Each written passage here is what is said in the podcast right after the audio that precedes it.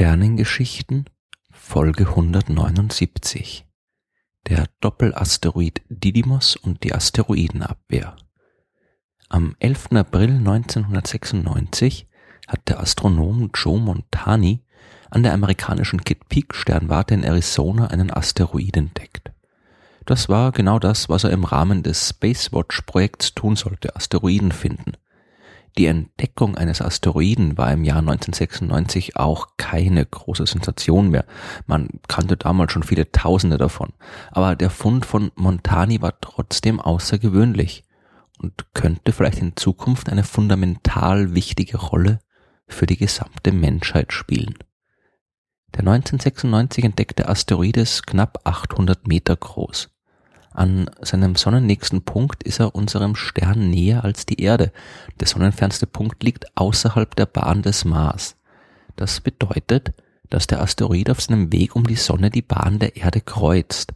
Er gehört damit zur Population der sogenannten erdnahen Asteroiden und von denen kannte man damals noch nicht sehr viele, schon gar keine so großen wie den, den Montani gefunden hat. Eine akute Gefahr geht von ihm aber nicht aus. Im Jahr 2003 flog der Asteroid in 7,2 Millionen Kilometer Entfernung an der Erde vorbei. Das entspricht dem 18-fachen Abstand des Mondes von unserem Planeten, also kein Grund zur Sorge. Und es wird bis zum November 2123 dauern, bevor der Asteroid diesen Abstand das nächste Mal unterschreitet. Dann wird er in knapp 6 Millionen Kilometer Abstand an uns vorbeifliegen. Den vergleichsweise nahen Vorbeiflug im Jahr 2003 haben die Astronomen aber genutzt, um den Asteroid mit Radarstrahlen von der Erde aus abzutasten und mehr über seine Form herauszufinden. Dabei hat man eine weitere Besonderheit entdeckt. Der Himmelskörper wird von einem kleinen Mond umkreist. Ein 150 Meter großer Brocken bewegt sich in einem Kilometer Abstand alle zwölf Stunden um den Asteroid herum. Auch solche Doppelasteroiden hat man vorher schon gekannt und hat seitdem viele weitere davon entdeckt.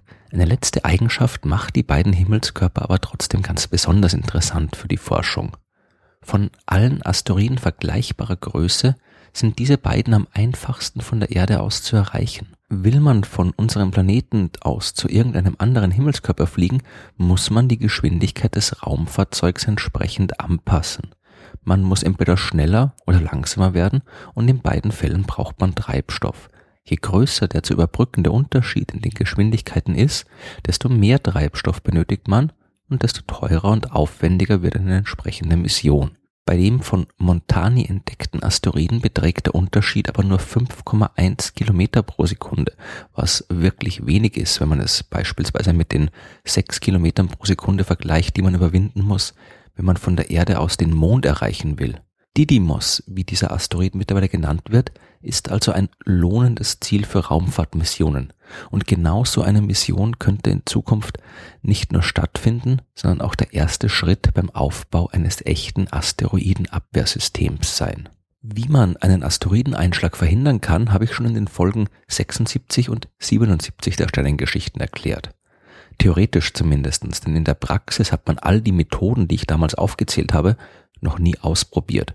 Das ist schade und ein wenig problematisch. Der Einschlag eines großen Asteroiden auf der Erde ist zwar ein seltenes Ereignis, aber eines, das dramatische Folgen haben kann.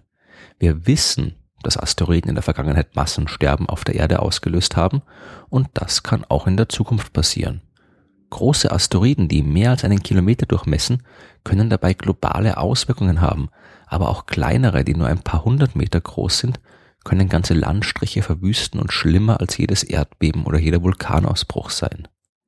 Wie gesagt, die Wahrscheinlichkeit, dass sowas passiert, ist gering, aber angesichts der möglichen Folgen sollten wir darauf vorbereitet sein, vor allem weil ein Asteroideneinschlag die einzige Naturkatastrophe ist, auf die wir uns vernünftig vorbereiten könnten.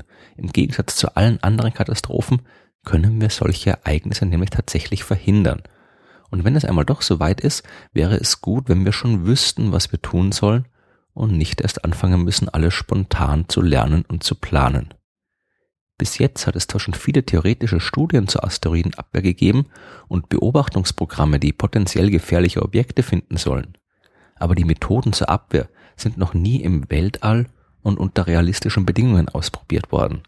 Das könnte sich in Zukunft ändern. Im Jahr 2022 wird sich Didymos der Erde auf knapp 16 Millionen Kilometer nähern. Das ist ein großer Abstand, aber doch vergleichsweise nahe und eine ideale Möglichkeit, einen so großen Asteroid aus der Nähe zu betrachten. Die Europäische Raumfahrtagentur ESA hat darum eine spezielle Mission für diese Gelegenheit geplant. Ein kleines Raumschiff mit einem Gewicht von nur wenig mehr als 400 Kilogramm soll sich auf den Weg zum Asteroiden machen. Es wird sich dabei aber auf den kleinen Begleiter konzentrieren, der mittlerweile den Spitznamen Didi Moon bekommen hat. Didi Moon wird mit einer Kamera komplett vermessen und zwar mit einer Auflösung, die noch Details erkennen lässt, die gerade mal einen Meter groß sind. Andere Instrumente werden die geologischen Eigenschaften untersuchen und mit Radarstrahlen will man auch Informationen über das Innere des kleinen Himmelskörpers sammeln. Das ist aber noch nicht alles. Eine kleine Landeeinheit soll direkt auf Didymoon abgesetzt werden, um den Asteroid auch ganz aus der Nähe untersuchen zu können. All das wäre schon spektakulär genug. Immerhin wäre das die erste Mission inklusive Landung bei einem Doppelasteroiden. Solche Systeme können uns sehr viel über die Entstehung der Asteroiden und ihre Entwicklung verraten. Wir gehen derzeit davon aus, dass Asteroiden ihre Monde entweder durch Kollisionen bekommen, bei denen die Trümmer dann in einer Umlaufbahn um den verbleibenden Rest enden. Oder aber sie entstehen, wenn sich ein Asteroid quasi selbst auflöst. Manche dieser Himmelskörper sind keine festen Gesteinskörper, sondern eher fliegende Geröllhaufen aus losen Brocken und jeder Menge Staub. Wenn die dann, zum Beispiel durch den Einfluss der Sonnenstrahlung, den ich in Folge 112 genauer erklärt habe, wenn die dann ihre Rotationsgeschwindigkeit erhöhen, können sich Brocken lösen und zu Monden werden. Doppelasteroiden verraten uns also einiges über die Eigenschaften und Zusammensetzung von Asteroiden und das sind unter anderem genau die Informationen, die wir brauchen, wenn wir Asteroiden abwehren wollen. Denn das geht nur, wenn wir wissen, woraus sie bestehen und wie dieses Material auf unsere Abwehrmethoden reagiert. Bei der Mission geht es aber nicht nur darum, den Asteroid einfach aus der Nähe zu betrachten. Das ist nur ein Teil einer größeren Mission, die den Namen AIDA bzw. Asteroid Impact and Deflection Assessment trägt. Der zweite Teil der Mission soll von der NASA durchgeführt werden. Die bauen ebenfalls ein kleines und simples Raumfahrzeug, das nur eine einzige Aufgabe hat, mit Didymoon zu kollidieren. Diese Sonde wird 235 Kilogramm schwer sein und abgesehen von einer kleinen Kamera keine weiteren Instrumente mehr an Bord haben.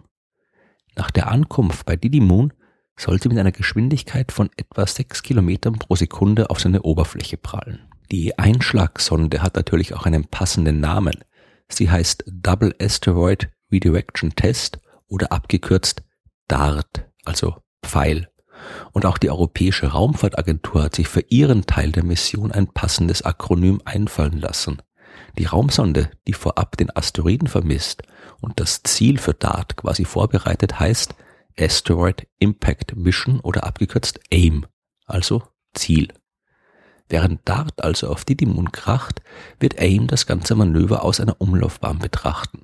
Sie wird untersuchen, wie genau sich der kleine Asteroid durch den Einschlag verändert. Man geht natürlich nicht davon aus, dass Didymoon dabei zerstört wird. Dafür ist die Sonde der NASA viel zu klein und wie ich in den früheren Folgen der Sternengeschichten erklärt habe, geht es bei der Asteroidenabwehr auch nicht darum, die Asteroiden zu zerstören. Das funktioniert nur in Hollywood-Filmen, aber nicht in der Realität. Man will die Umlaufbahn der Asteroiden verändern, damit es gar nicht erst zur Kollision kommt. Dazu muss man die Geschwindigkeit des Objekts verändern, es also ein wenig beschleunigen oder abbremsen. Und genau das kann man erreichen, wenn man eine Kollision herbeiführt, die heftig genug ist. Wie heftig sie sein muss, will die AIDA-Mission herausfinden. Ein Doppelasteroid eignet sich dafür besonders gut. Wenn der Asteroidenmond seine Geschwindigkeit ändert, ändert er auch seine Umlaufbahn um den größeren Didymos. Da so ein Umlauf nur wenige Stunden dauert, hat die Raumsonde der Europäischen Raumfahrtagentur genug Zeit, sie mit großer Genauigkeit zu vermessen und so zu bestimmen, wie genau der Einschlag sich ausgewirkt hat. Gleichzeitig wird man natürlich durch den Einschlag auch mehr Informationen über die Zusammensetzung und das Innenleben von Didymoon bekommen.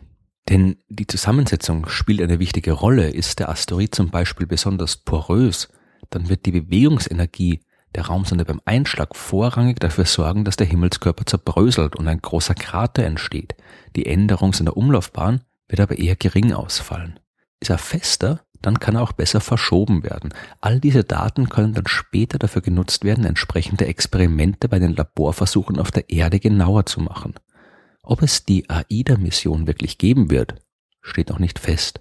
Sowohl DART als auch AIM sind derzeit im Designstadium. Es gibt noch keine festen Zusagen. Damit alles so abläuft wie geplant, müssen sich NASA und ESA rechtzeitig entscheiden, die Mission durchzuführen und zu finanzieren. Zumindest aber die ESA.